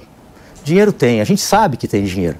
Basta ver quando eles querem aprovar qualquer coisa. O tanto de dinheiro que tem, às vezes bilhões de reais, para se despejar nas mãos de deputados e senadores, para eles poderem é, aprovar os projetos que eles querem. Agora, quando é segurança, porque todo mundo sofre, mano, de direita, de esquerda, de centro. Para a população que está na periferia, Seria, nós estamos numa seria um bom polarização. gesto de aproximação do presidente Lula com uma área em que ele nunca Exatamente. aproximação. Exatamente, porque eu costumo dizer, já falei isso, inclusive no, na- na- no plenário. Só antes de você falar, deixa eu receber quem nos acompanha pelo rádio, você que sintonizou nesse momento aqui na programação da Jovem Pan. A gente está repercutindo um pouco essa nova lei das polícias com o delegado Palumbo. Só para só pra finalizar o raciocínio do Palumbo, por favor. Então, é, quem está na periferia, eu sou muito de periferia, né? Os meus votos são de periferia. A população, ela está pouco se lixando para essa polarização de direita, esquerda. Enquanto a gente está discutindo lá no plenário, um xingando o outro, tem alguém na fila de um hospital nesse exato momento por falta de atendimento.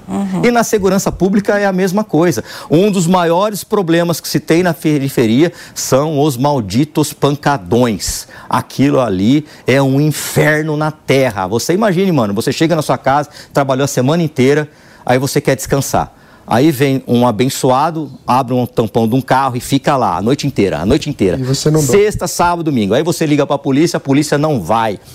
A Polícia Civil também não faz as investigações. Eu vou aqui sentar além de todo mundo, entendeu? Porque Só com aquelas músicas mais pornográficas, né, Paulo? é, exatamente. Aí tem tráfico de drogas, É. aí tem libidinagem, aí tem tudo que não presta, tem carro e moto roubado.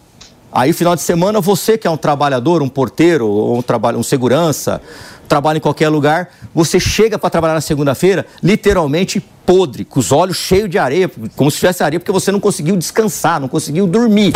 Aí você tá lá com a sua motinha, trabalhando, eu, nossa, eu vou ter que trabalhar, né? Que levar meu sustento. Aí você passa ali na Marginal Pinheiros, tem um comando da Polícia Militar e você não pagou o IPVA, que não dá para fazer o licenciamento e a sua moto cai.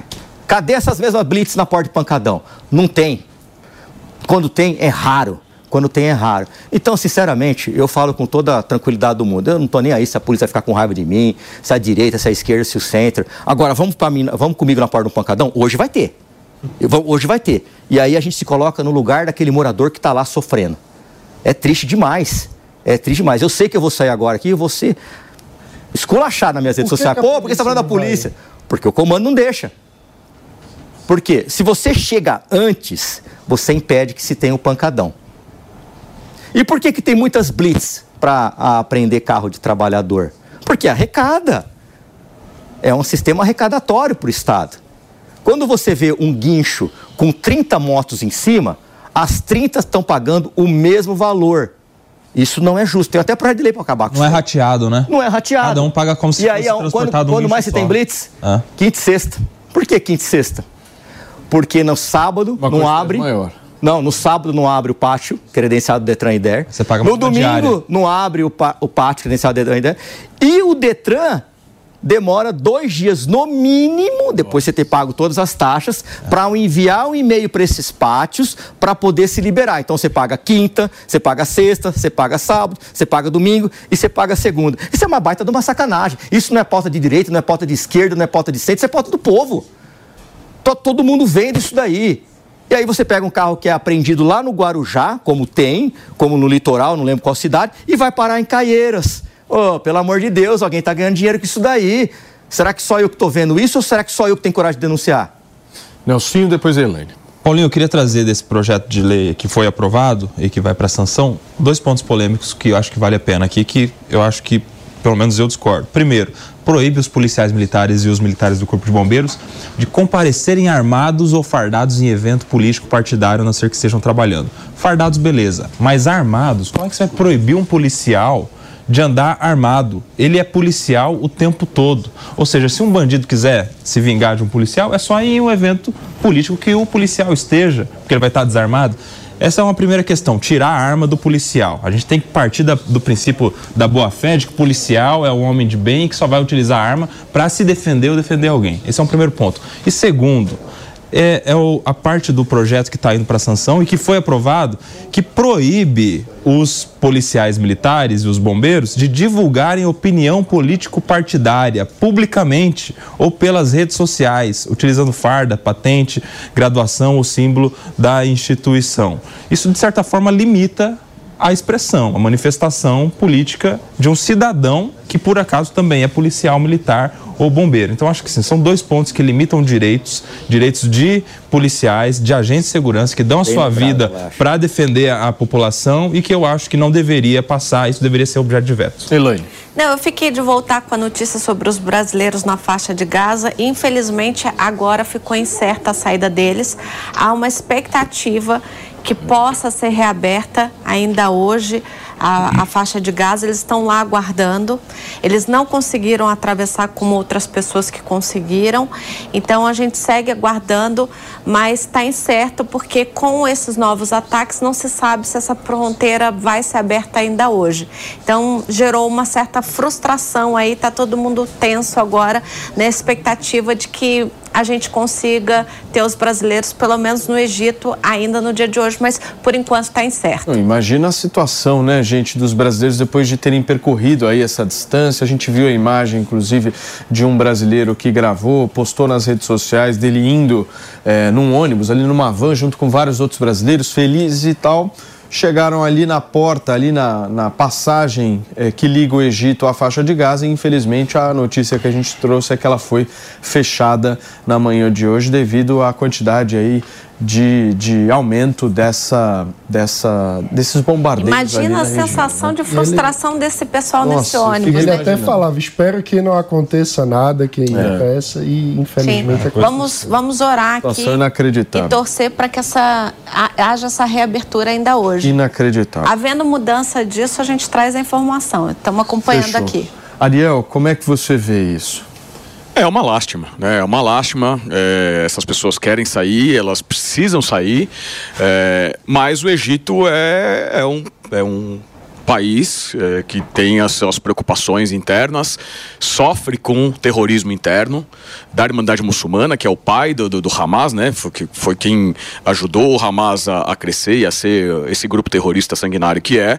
É, então eles têm os motivos, a gente ainda não sabe exatamente qual é o motivo do, do fechamento, mas sempre é uma lástima, né? O, o que a gente quer é que essas pessoas possam sair e, e se, se estarem seguras. Então, todas essas pessoas estavam extremamente felizes e, infelizmente, a informação que a gente traz para vocês agora, aqui na apuração da Elaine Keller, é de que nós não temos a certeza de que esses brasileiros são 30 e quantos, Elaine? 32? Então, até ontem a gente 33 tinha. Até ontem de madrugada a gente recebeu uma lista com 31 dos 34, porque tinham três pessoas que estavam com problema na documentação, inclusive uma era uma senhora.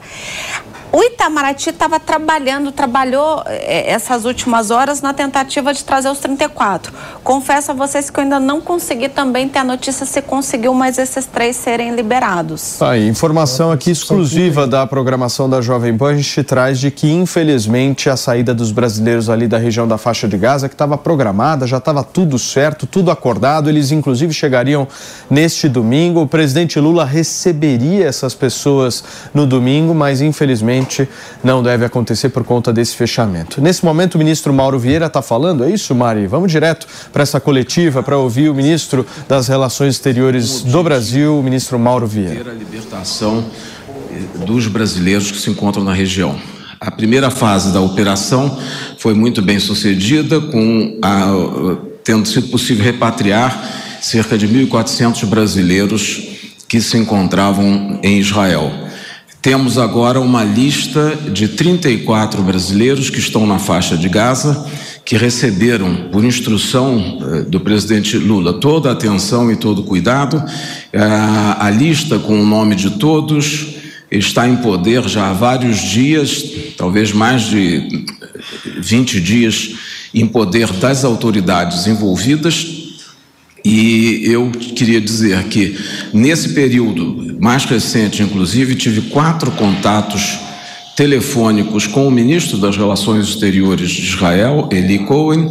também quatro telefonemas com o ministro das Relações Exteriores do Egito, Samir Shukri, e além de outras autoridades de outros países, como mencionei, para cuidarmos da passagem segura e da, de repatriar os brasileiros que estão em Gaza.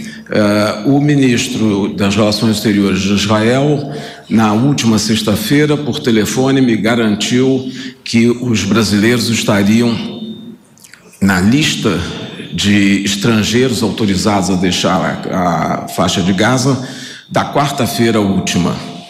Uh, o que não se confirmou. Estão, aliás, estavam na lista, mas não se confirmou a saída, porque não houve, durante três dias seguidos, uh, saída, abertura para saída de indivíduos de diversas nacionalidades.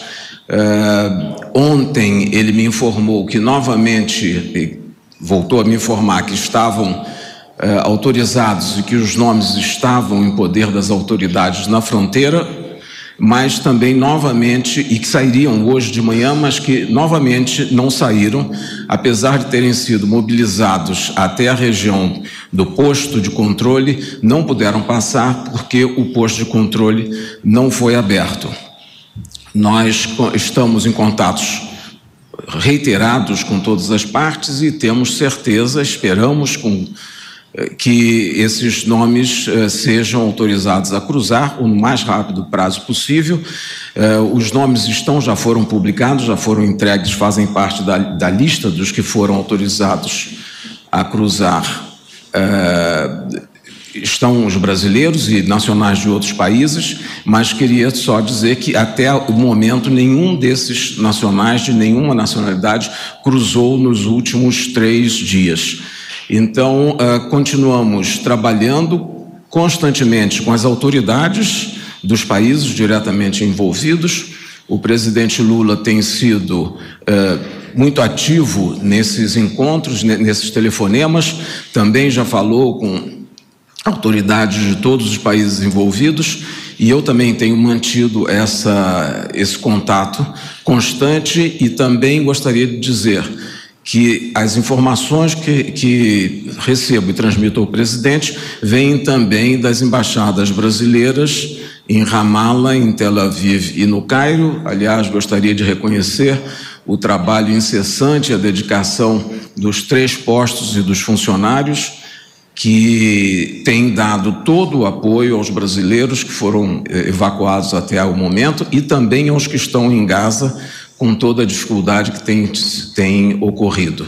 Ah, a situação em Gaza não me permite dizer se será hoje ou amanhã ou quando, é uma região conflagrada e são inúmeras as questões que eh, dificultam a abertura, mas eh, o governo brasileiro tem mantido, eu pessoalmente, os encontros com as autoridades constituídas dos países envolvidos, contatos de mais alto nível, com sempre eh, examinando a possibilidade da libertação dos brasileiros no menor prazo possível, junto com os nacionais de outros países que estão na lista. A nossa lista não é das maiores, nós temos 34 em Gaza e há países que têm números muito maiores.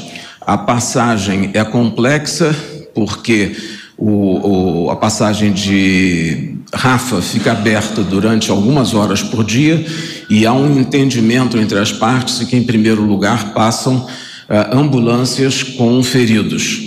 E só depois disso passam, então, os nacionais de outros países. E foi o que aconteceu hoje ontem e até a quarta-feira, em que não houve uh, passagem de um, de um, do lado da, da faixa de Gaza para o Egito, por justamente uh, impossibilidade de terminarem de, de, passar ou de passar as, as ambulâncias. Então, são essas as informações que tenho e que gostaria de transmitir aos senhores, mas deixando muito claro do total interesse e e, e, trabalho intenso do governo brasileiro, por instrução do presidente Lula, junto às autoridades de Israel, do Egito e da Palestina. Muito obrigado. Tá aí, gente, a coletiva de imprensa do ministro das Relações Exteriores, o ministro Mauro Vieira, detalhando um pouco a complexidade desse processo de resgate dos brasileiros. Ele atualizou o número agora, são 34 brasileiros que estão, 34 pessoas que estão nessa lista e explicou um pouco pra gente o quanto é difícil esse processo, né? Porque, como bem disse o ministro, a gente tem uma quantidade de horas muito pequena que essa passagem fica aberta e como os ataques estão acontecendo ali de uma maneira muito grande, muito significativa, a prioridade é para a passagem de ambulâncias, ou seja, aquelas imagens que a gente inclusive já trouxe no Morning Show diversas vezes de uma fila de ambulâncias, essa imagem agora ela está três, quatro, cinco vezes maior. A gente vai continuar ouvindo um pouco mais a coletiva de imprensa. Jornalistas estão perguntando ao ministro nesse momento. Próximos de brasileiros, a metade são crianças, são menores de idade. E há, por exemplo, avó de, de, de, brasileiros ou pai de brasileiros, uh, são 34. Eles serão recebidos em Brasília e depois dirigidos aos estados e às cidades onde tem uh, familiares, onde tem uh, relações de, de, de amizade ou, ou familiares. E a Embaixada do Brasil em Ramala tem prestado um inestimável serviço. Foi possível conseguir é, uma, um abrigo, um, instalações para que o, esse grupo de 34 brasileiros, é, divididos em dois, em dois grupos, se instalassem provisoriamente próximos da região da fronteira, tiveram também o fornecimento de recursos necessários para a compra de alimentos para para esse período, que já são quase 30 dias que estão nessa região, e também para o pagamento da, dos custos de passagem, que há uma taxa, como se fosse uma espécie de um visto, não é isso? Mas é uma taxa que se cobra para passagem e a Embaixada do Brasil já forneceu também os recursos para que não haja nenhuma dificuldade, nenhum empecilho nesse, nesse momento. Sim, eles chegarão no Brasil, chegarão em Brasília e aí irão para as cidades brasileiras onde tenham amizades ou familiares. E é isso. Bom dia, ministro Pedro Nogueira. A gente está ao vivo na CNN Brasil. Queria ouvir do senhor, ministro, como é que o Itamaraty se prepara para essas próximas horas, tendo em vista esse fechamento que aconteceu nos últimos minutos. Se o Itamaraty se prepara, por exemplo, para continuar prestando assistência durante o fim de semana, já que nas últimas semanas o posto não abriu nos fins de semana, se vocês contemplam aí a possibilidade de saída só na segunda. Como é que o senhor está, ah, como é que está sendo planejado essas próximas horas? Olha, no, o nosso planejamento é o constante contato com as autoridades instituídas, as autoridades governamentais. Eu, hoje de manhã mesmo, já tive um contato com o ministro do Exterior do Egito e vou continuar agora na parte da tarde, esse tipo de contatos. É, não depende de um planejamento nosso. O que eu posso dizer que depende do nosso planejamento é a assistência que a embaixada em Ramala está dando aos brasileiros e continuarão a ter, inclusive foi, foi tentado estabelecer um contato para um auxílio psicológico a essas famílias que estão, esse, esse grupo de 34 dividido em dois grupos, eh, que estão durante tanto tempo numa situação de pressão, de estresse, de incerteza, mas tem todo o apoio do governo brasileiro em termos de materiais, de recursos e também um apoio uh, psicológico virtual, online, mas que era o que se podia uh, oferecer. Temos que levar em conta que é uma situação, como eu disse, uma região conflagrada e não há acesso à Gaza dos que estão fora. Então, a nossa embaixada no Cairo está mobilizada, está próxima à fronteira para recebê-los quando passarem.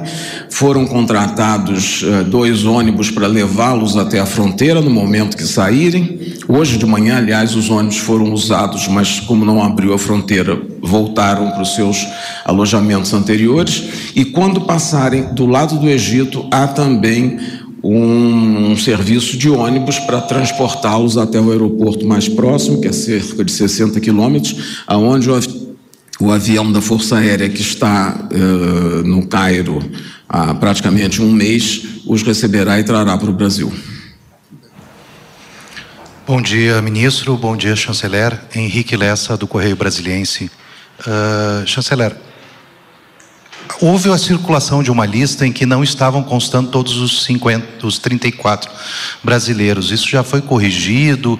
Vai ficar alguém para trás? E eu acho que o senhor acabou de dizer, eles vão partir de El Arish mesmo, não vão sair do Cairo. Bom, isso, essas circunstâncias vai ser de El Arish ou do Cairo, vai depender um pouco da logística do momento. Esse aeroporto de El Arish é menor, dependendo da hora do dia ou da noite, enfim. Mas o importante é que a embaixada e o governo brasileiro estão preocupados e têm uma estrutura para levá-los aonde for para tomar o avião. E segundo, segundo a informação, são 34, faltava um nome na primeira lista, mas foi corrigido e, segundo a informação das embaixadas, já foi corrigido e foi identificado e colocado. São, nós temos uma lista com 34 nomes que, quando for aberta a fronteira, terão um acesso segundo as autoridades eh, de Israel, me, me, garantiram, terão acesso ao outro lado e do lado do Egito já estão também os contatos feitos e serão recebidos e encaminhados para sair o mais rápido possível.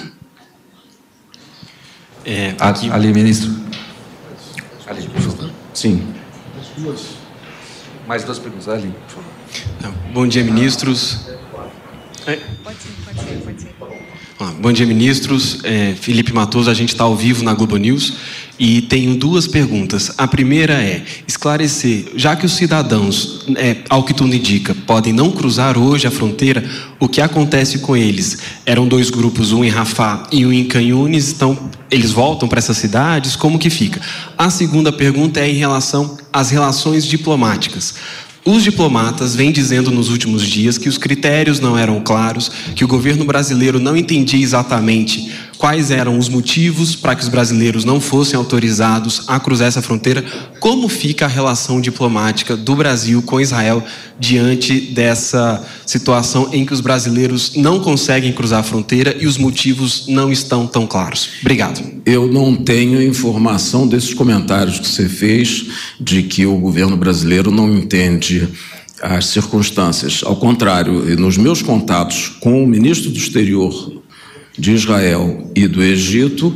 Os contatos são muito claros e objetivos e expusemos desde o início a nossa preocupação com os cidadãos brasileiros e tivemos o compromisso de que seríamos atendidos e que os brasileiros seriam permitidos que saíssem.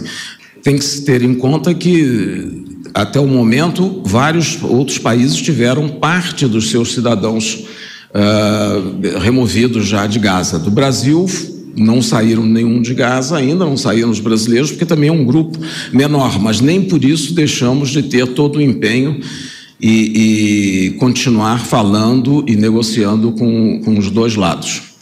Uh, segunda coisa, eu acho a segunda pergunta que você fez, entendo eu que sim que regressaram para os seus locais de alojamento anteriores, porque não tinha cabimento ficarem uh, lá expostos e daqui a pouco já é noite e tiveram que regressar. Mas todo o esquema está feito e montado para no momento em que novamente for aberto, eles estarão lá no início da manhã, às seis da manhã, entram na fila e ficam esperando a libertação. Aqui o UOL. Ministro, bom dia, Lucas Teixeira do UOL. Eu queria insistir nessa questão para entender um pouquinho melhor como é feito essa lista. O senhor falou que há clareza de como, como essa lista é feita. É, mas a gente queria entender, o senhor disse que fazia 20 dias que entregou esses nomes na mão das autoridades de lá, a fronteira entre Palestina e Egito. É, agora a fronteira está fechada, mas até quarta, como é que, qual o poder de Israel nessa negociação, dado que é Egito e Palestina? O senhor fala que negociava com o chanceler de Israel, então demorou esse tempo todo até quarta, vamos dizer, que foi o último dia que passaram, por causa de um problema. Israel era a questão das ambulâncias. Qual que foi exatamente a dificuldade até lá? a grosso modo, por que passaram americanos, uh, uh, alemães e tal, e brasileiros não naquela época? Qual foi o impeditivo? Passaram alguns eh, nacionais de terceiros países. Os brasileiros, as listas já estão, ah, que, eu, que eu me lembre, há duas ou três semanas, ah, com os dois lados. E Israel sim tem uma, uma palavra definitiva com relação a quem sai, são a militares eh, de Israel em Gaza e a abertura é feita do lado de Gaza com autorização e participação direta de Israel. Obrigado, pessoal. Muito bem, gente. São 11 horas e 19 minutos. A gente ouviu toda a coletiva de imprensa do ministro das Relações Exteriores, Mauro Vieira, detalhando a complexidade do processo para repatriar, re, eh, trazer novamente aqui os brasileiros para o nosso território. Certo, Elaine Keller? Certo. E a gente viu aí, na verdade, até um dos nomes que faltava era justamente de uma senhora idosa, avó de uma brasileira.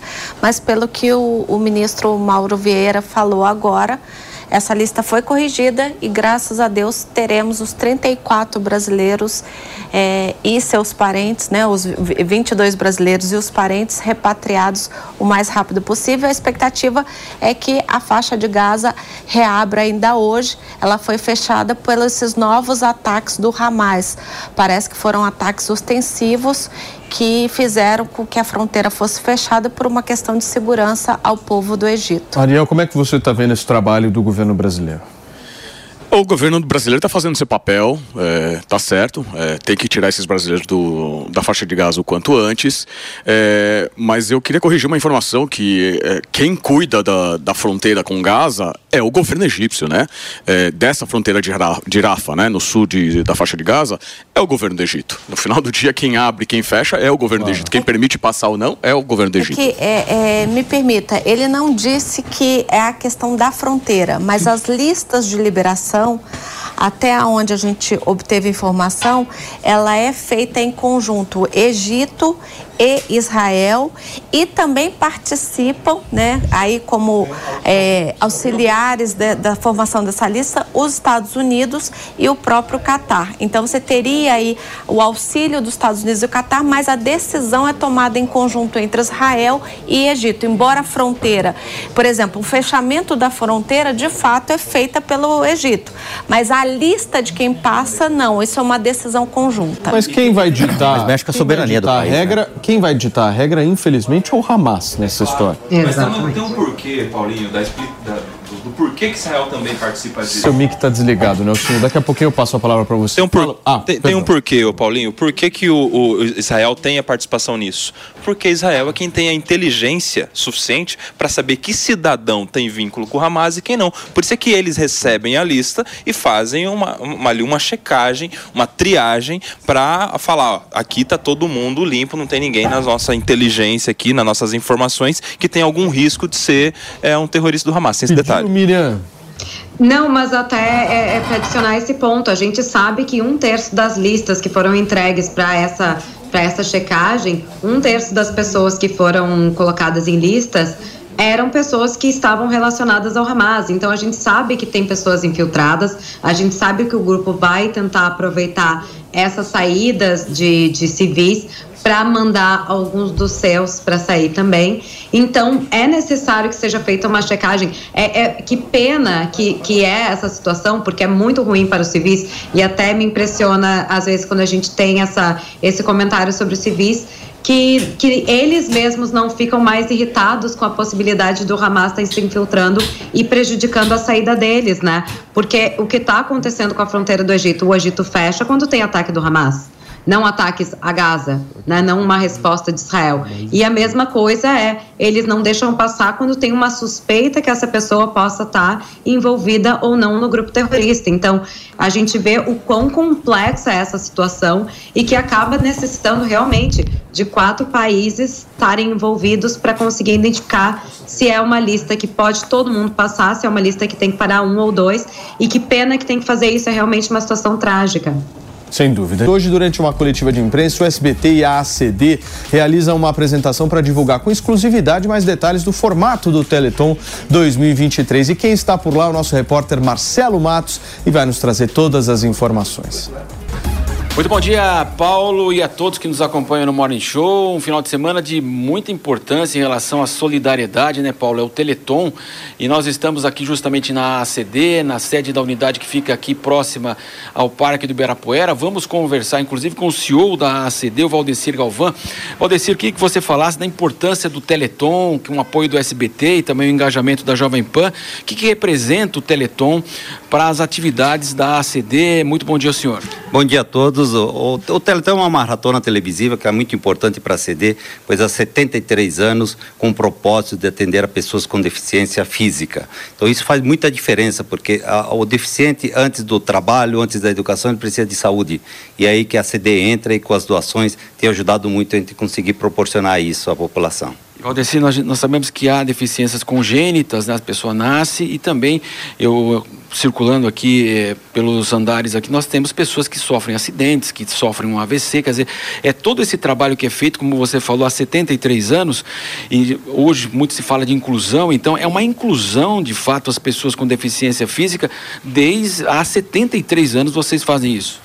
É verdade, a CD nasceu há 73 anos para atender a paralisia cerebral, a paralisia infantil, que era com crianças, né? Essas crianças se tornaram adultas e tem a, a criança que tem a deficiência congênita, que nasce com a deficiência, ou então o adulto, todos nós estamos sujeitos a ter algum acidente, alguma coisa. E aí a CD hoje atende todo tipo de população, tanto criança como adulto. Quer dizer, você habilita ou reabilita as pessoas à vida diária normal novamente.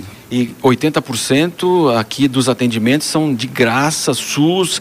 A gente sabe que a tabela está congelada desde 2007, inclusive, para dar uma noção para o público, Paulo, um atendimento que custa em média aí 128 reais, vocês recebem 16 reais. Então é uma situação muito difícil também poder atender. Verdade, a CD atende 80% a pacientes do SUS, são as pessoas que não têm condições de pagar um plano particular, não têm condições de pagar um atendimento particular, a gente atende 80% pacientes SUS. E sim, 80, uh, um atendimento, uma consulta médica mais específico, há 20 anos está a 10 reais. Então, por isso que a gente precisa das doações para dar continuidade ao atendimento dessas pessoas com deficiência. Agora, Valdeci, a gente sabe que o SBT começa hoje, então, lá às 10h30 da noite. Amanhã também começa às 10h30 da manhã, deve ir até uma da manhã. Hoje, uma e meia, né? É, as, são as ligações, esse apoio que existe do SBT. Estamos engajados com vocês também do grupo da Jovem Pan. Mas quais outros caminhos também, então, as pessoas podem se utilizar, empresas, pessoas físicas, jurídicas? E a gente sabe, o Teleton é importante, mas o ano inteiro vocês estão aqui atendendo. Verdade, nós teremos dois dias aí da campanha do Teleton. Eu acho que isso é muito importante, isso é uma meta que nós temos esse ano, são 35 milhões, é bem desafiadora. E claro, as doações o ano todo. Eu acho que aí é importante que as pessoas criem essa cultura de eleger um, uma instituição, uma alguma causa, né? no caso da CD, pessoa com deficiência, e o ano todo. Acho que isso é importante, você ter uma doação de muito pouco, mas de muitas pessoas a gente consegue atingir meta e atingir o atendimento das pessoas com deficiência. Aldecir, estamos no Morning Show ao vivo. Queria que você fizesse esse, esse chamado, então, para as pessoas que colaborem com vocês. É a 26 edição do Teleton. Isso. O, que eu peço, primeiro, agradecer quem doou já todos os anos, doou no ano passado, e convocar novamente você que possa, que pode doar, faça a doação que puder. Eu acho que qualquer valor ele é importante. Então, eu realmente convoco a todos aí nos ajudarem a atingir essa meta e dar uma qualidade de vida, uma condição de vida melhor para as pessoas com deficiência. Então, é, é doeteleton@acd.org.br. Qualquer valor será muito bem-vindo no Pix aí para nós. Então, vamos repetir esse Pix. doeteleton@acd.org.br. Muito bem, então nós conversamos aqui, Paulo, então esse final de semana de muita solidariedade, a gente espera o apoio com o Valdecir Galvão, que é o CEO aqui da AACD, que justamente aí ah, já opera há 73 anos, começou com a polio, como disse o Valdecir, e agora atende crianças, adultos, então toda a faixa etária e, claro, a gente conta então com o apoio de todo o público da Jovem Pan que está nos acompanhando agora. Valdecir, muito obrigado. Muito obrigado a todos e vamos junto na maratona atingir a meta aí dos 35 milhões. Retorno com você agora no Morning Show, Paulo Matias. É isso aí, Marcelo Matos, um abração para todos aí. Essa causa super importante, gente. A Jovem Pan tá nessa. Vamos ajudar o Teleton nesse ano para que a gente possa conseguir bater essa meta e ajudar tantas e tantas crianças e pessoas que precisam. E olha, deixa eu te fazer um convite legal. A gente falou aqui da, da questão do Teleton que vai acontecer amanhã. E amanhã, às 10 horas da noite, certo, Elaine Keller? O nosso Carlos Aros está me avisando aqui. Vai ter um programa super legal que é o programa do Documento Jovem Pan. São vários documentários que são realizados pela nossa equipe de jornalismo aqui. E amanhã o Documento Jovem Pan vai exibir um especial mostrando os detalhes do dia a dia lá na ACD, contando várias histórias, mostrando tudo que tem de tecnologia por lá e o quanto o trabalho da ACD é um trabalho sério e que merece a sua doação. Então queria te fazer um convite amanhã às 22 horas, às 10 horas da noite, tem o documento Jovem Pan especial. O Aros foi lá, entrou no centro cirúrgico para mostrar a inteligência artificial que está auxiliando, inclusive, na desinfecção de vários materiais ali na ACD. É muito legal e vale a pena. Se tem uma coisa que a ACD tem é credibilidade, a gente precisa apostar nela. Certo, minha amiga? Exatamente. Ele teve lá três vezes para fazer esse documentário. É um documentário super bacana para pessoal aí para nossa audiência amanhã assistir às 10 da noite.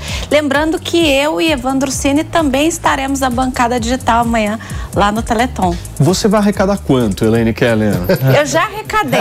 Não, não, eu quero, só, eu quero números. Já arrecadei. É que a gente não faz comercial, não propaganda. Me venha com porcentagens da Enel. Por favor. Caridade a gente não faz publicidade, não é isso, Paulo? Mas a gente já arrecadou e a gente está realmente muito empenhado. É isso aí, minha amiga. Olha, gente, durante uma audiência promovida ontem pela Comissão de Direitos Humanos, Minorias e Igualdade Racial da Câmara dos Deputados sobre a crise humanitária na faixa de Gaza, alguns partidos protestaram contra Israel. Participantes gritavam e empunhavam cartazes com as inscrições, como por exemplo, não à ocupação da faixa de Gaza, abaixo ao genocídio israelense contra os palestinos, cessar fogo já e Palestina livre. Daqui a pouquinho eu vou te exibir um trecho é, desse vídeo que está circulando muito nas redes sociais e que aconteceu lá no Congresso Nacional e a gente vai entender um pouco do nosso time aqui, o que eles pensam a respeito disso, certo? Eu vou receber quem nos acompanha pela rádio agora, nesse momento, para a gente colocar todo mundo na mesma página. Para você que sintonizou agora na programação da Jovem Pan, teve uma manifestação ontem contra o Estado de Israel, sabe onde? No Congresso Nacional. Eu vou exibir, exibir para vocês um trecho de um vídeo agora que está circulando nas redes sociais, só para vocês terem uma ideia do que aconteceu por ali. Estado assassino,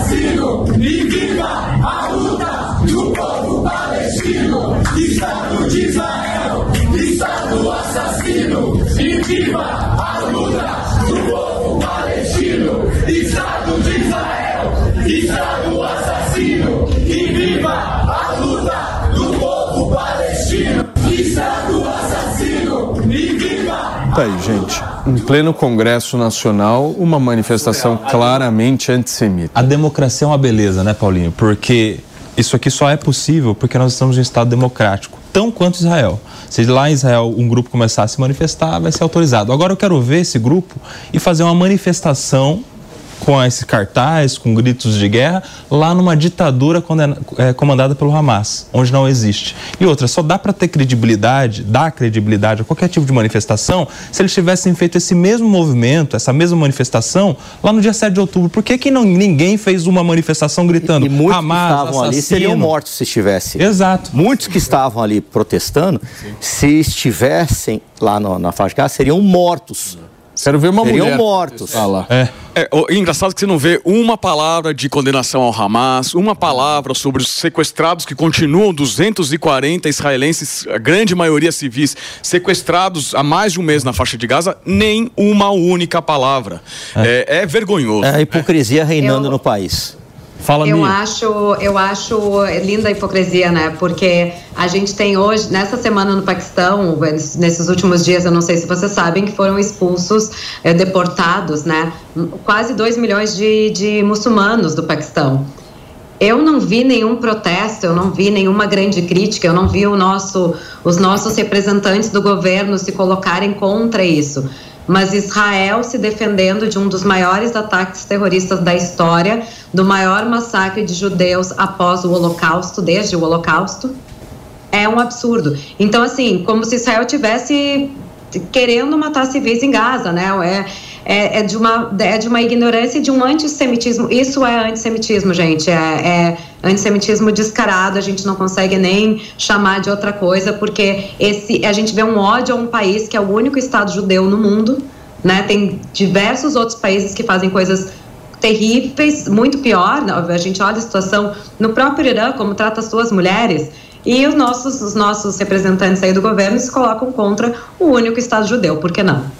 Mano. É, o que eu acho que reforça ainda mais o fato de ser antissemita essa manifestação é lembrar do dia. Foi ontem, dia 9 de novembro, o Dia Internacional de Combate ao Antissemitismo, o dia que marca a Noite dos Cristais. Ou seja, em pleno 9 de novembro, escolheram fazer essa audiência pública não para falar sobre o antissemitismo, não para condenar o terrorismo, não para condenar o Holocausto, não para dizer que nunca mais podemos aceitar o nazismo, mas sim para dizer que o Estado de Israel é assassino. Ou seja, que escolha política é essa? Que tipo de, de valores dedo, né? são esses? Eu, eu diria até mais, viu, mano? Não tem escolha política. Isso não é uma briga política. Isso não é uma briga do Brasil. Essa é uma briga do mundo. É uma questão humanitária. Estão morrendo pessoas dos dois lados. O culpado de tudo isso se chama Hamas. Então a gente tem que botar os pingos nos is aqui. O culpado de, to de tudo isso é um grupo narcotraficante miliciano chamado Hamas. Mas eles, Quem Elaine, chamam de combatentes. a ofensiva foi o Hamas. Então, não é para politizar um tema tão sério. Como eu disse aqui, de 10 pessoas que morrem na faixa de Gaza hoje, quatro são crianças. Vamos parar de politizar, né? Isso aí não serve para nada, a não ser para criar um problema diplomático. Então vamos parar de, de lacrar e vamos, de fato, cuidar das agendas que a gente pode ser útil. Eu preciso só atualizar vocês de uma informação que o Serviço de Inteligência de Israel divulgou há pouco três aeronaves se infiltraram em território israelense vindas do Líbano. Uma dessas eh, aeronaves foi interceptada pelas forças israelenses e os outros dois caíram numa área ao norte de Israel. O incidente ainda está sob a análise, estão investigando, mas a informação que eu te trago é de que três aeronaves vindas do Líbano se infiltraram no território israelense, o que obviamente cria mais um pouco de tensão nessa história, porque não é somente a frente do Hamas que a gente tem. A gente também já divulgou e já, já discutimos muito aqui no programa sobre a participação ou não do Hezbollah nessa história toda e toda vez que a gente fala em Hezbollah, vem uma preocupação muito maior pelo tamanho, pela proporção que é. Quando a gente fala de Hamas, a gente está falando de algo pequeno se comparado ao Hezbollah, certo, Ariel? Sim, sem dúvida. O Hezbollah é muito mais forte, muito mais poderoso, é mais forte do que o próprio uh, uh, exército libanês. Mas é novamente o eixo do mal, composto pelo. apadrinhado pelo, pelo Irã, uh, que é o Hezbollah, que é o Hamas, que são os Houthis no Iêmen, são todos esses que estão atacando simultaneamente Israel. É, é, quer dizer, querendo, querendo acertar Israel é, de todas as formas. Ontem mesmo caiu um míssil uh, uh, em Eilat, no sul de Israel, que atingiu uma escola israelense, hum. que por sorte não estava, não tinha gente dentro, mas se tivesse seriam é, dezenas, se não centenas de crianças assassinadas é, por mais um dos proxies do Irã. Sim. Gente, olha só, cerca de 25 mil tailandeses que trabalhavam em Israel no momento do ataque de 7 de outubro, principalmente na agricultura, estão entre os reféns. Anusha Angakel, de 28 anos, é um dele. O governo tailandês não confirmou formalmente que ele tenha sido sequestrado. Mas em entrevista à BBC, a tailandesa Vanida Marsa acredita que o marido esteja em poder do Hamas. Ela falou pela última vez com o marido na noite do dia 6 de outubro, mas já no dia 7 ele não respondeu mais e nem ligou de volta como faria normalmente. A Vanida não disse nada à filha de 7 anos. E de acordo com a mãe, a menina costuma perguntar quando o papai vai ligar e a resposta à filha é que o telefone dele está quebrado e por isso fica impossibilitado de ligar. Ela disse ainda, gente, que não vai contar nada a ela e vai esperar até saber se o pai vai voltar. Uma história muito triste que a gente traz para vocês aqui. É o jeito que estão tentando encontrar para tentar fazer algum tipo de criação minimamente decente. Agora, não sei se isso funciona, né, Ariel? É, isso é para lembrar que o Hamas não poupa ninguém, né? O grupo terrorista, ele ataca quem tiver na frente. Estava em Israel inclusive, matou árabes israelenses. Árabes muçulmanos israelenses que estavam naquele local foram covardemente também assassinados pelo Hamas. É, tem uma história é, linda de, de, beduínos que souberam que o, o filho deles estava é, sendo atacado, estava lá no meio, é, e que resgataram não só esse, esse rapaz beduíno, é, como vários israelenses foram salvos por, esses, por essa família de beduínos. Não fosse por eles, teriam todos morrido. É impressionante, né, Nelsinho, essa história. E são ah, vários é. outros relatos aí que estão acontecendo. Cara, e é um exemplo de milhares de histórias, né, Paulinho? Imagina só o que isso tem causado em, em toda uma, uma, comunidade, traumas que serão irreversíveis, certamente, não só com aqueles diretamente atingidos, mas com as crianças que estão vendo tudo isso acontecer. Tudo isso, que vão né? sobreviver. E tem um outro relato, gente, um outro que pode ter sido sequestrado pelo Hamas é o jovem eh, israelo-argentino Ron Sherman, de apenas 19 anos. Ele estava cumprindo Deus o serviço Deus. militar e fazia um trabalho rotineiro em uma passagem de fronteira por onde passavam mercadorias. Para você que está no rádio, eu estou contando mais uma história história de uma outra pessoa que deve ter sido sequestrada pelo grupo terrorista Hamas aqui no Morning. No dia 7 de outubro, essa pessoa, o Ron, ligou para o pai Alex Sherman, que ouviu o ataque do Hamas em tempo real, de acordo com o pai, inclusive. Essa última mensagem de texto que o Ron enviou foi a seguinte: olha só, eles já estão na porta, é o fim, eu te amo muito. Após a última mensagem, os pais ficaram em estado de choque, gente. Quatro ou cinco horas depois, surgiu um vídeo nas redes sociais mostrando militantes do Hamas sequestrando o Ron, esse rapaz que eu estou exibindo a imagem agora. Embora um mês tenha se passado e o Hamas diga que alguns reféns, incluindo cidadãos estrangeiros, foram mortos nos ataques aéreos israelenses, Alex ainda mantém a esperança. Como manter a esperança Nossa. numa situação dessa, hein, mano? Você é, sabe que é uma das piores situações, né? O ser humano precisa vivenciar os processos de luto para lidar com as perdas de entes queridos, né? Algo que faz parte da nossa saúde mental. Numa situação como essa, você tem um luto em suspenso. Você tem uma situação que a família não se sente nem no direito de entrar em luto, porque não sabe se o familiar está vivo ou está morto. A angústia psicológica que se gera para toda a família é uma coisa terrível, angustiante, que gera danos e que pode. Teve, é, teve até um vídeo de um pai comemorando a morte da filha. Quando é, ele soube que a filha tinha sido, é, sido, morta, ele comemorou porque ele não ia mais conviver com a angústia de saber se ela estaria sob a tortura, os abusos, inclusive sexuais, que muitos desses reféns têm sofrido. Veja a situação só de um pai comemorar a morte da filha para saber que ela não está na condição de refém, Paulinho. Esse vídeo viralizou. É um, é um, pai que estava em desespero e quando soube da morte da filha de oito anos, é, ele falou: Eu estou feliz que acabou né? Que acabou porque ela ia passar, sabe lá Deus, quantos anos, porque eles ficam sequestrados às vezes por anos. É um terror. É, sofrendo é. o pior que alguém pode sofrer.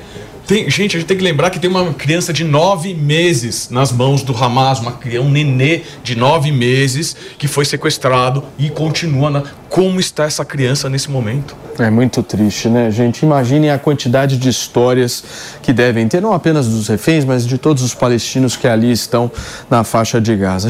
Deixa eu trazer uma informação lá de Nova York, porque uma fila de clientes se formou na frente de um café em Manhattan, lá em Nova York. Tudo porque cinco funcionários do estabelecimento abandonaram o emprego em protesto ao apoio do proprietário em relação à guerra entre Israel e Hamas, gente. Eles não queriam os cartazes dos sequestrados israelenses na janela do café. Esses profissionais se demitiram, dizendo que o proprietário Aaron Um judeu israelense de 25 anos, apoiava o genocídio de palestinos em Gaza. E quem foi até lá e tem detalhes dessa história pra gente é a nossa Miriam Spritzer.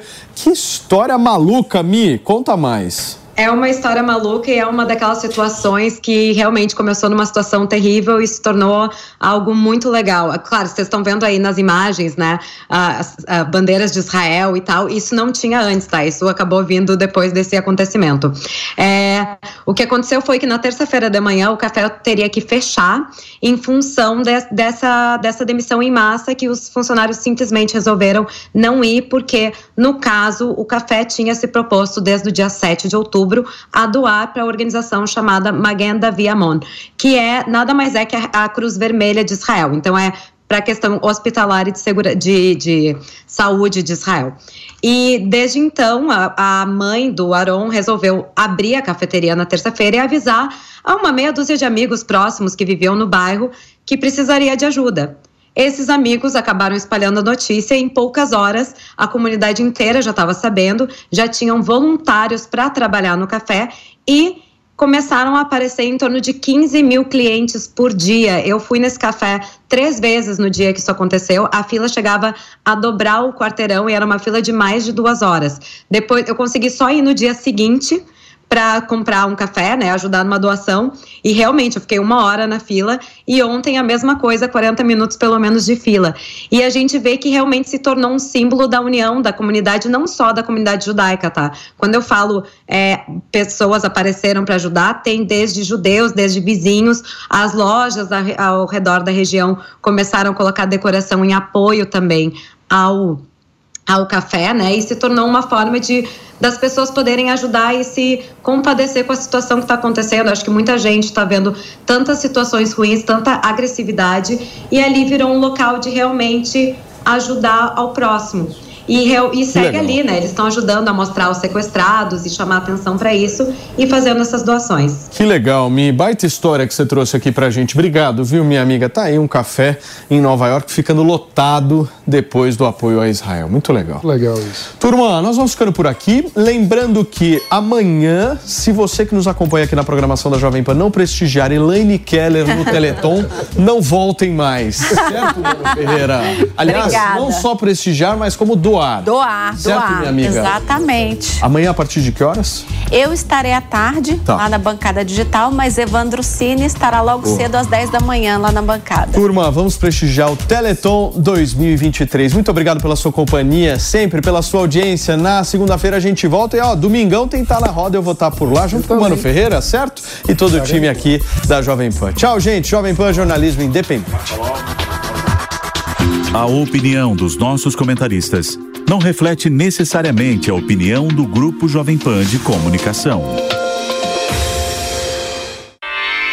Realização Jovem Pan News.